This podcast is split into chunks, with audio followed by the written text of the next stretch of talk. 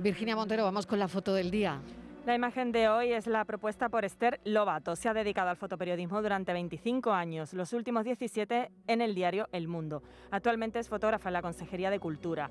A lo largo de su carrera ha hecho malabares para conciliar su pasión por la fotografía con la crianza de sus dos hijas. Y ya saben nuestros oyentes que pueden ver la foto del día en nuestras redes sociales, en Facebook, La Tarde con Mariló Maldonado y en Twitter, arroba La Tarde Mariló.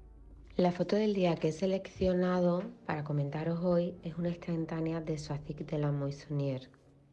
La he elegido entre una colección del viaje del presidente de la República Francesa al Valle del Loira. La imagen en concreto habla del recibimiento de la muchedumbre a un presidente que aparece de espaldas, centrándose así la fotografía en la mirada completamente absorta de una señora que mira a Macron con admiración, casi como si fuese un dios. La instantánea es en blanco y negro, con lo que la fuerza de la mirada no tiene ninguna distracción. El encuadre, el foco y la composición tienen en conjunto mucha fuerza.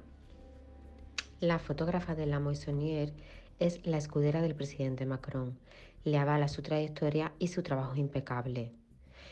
He seleccionado esta imagen porque mm, realmente habla de lo que sigue siendo el fotoperiodismo una imagen en blanco y negro centrándose en una emoción capaz de transmitirse a través de una fotografía.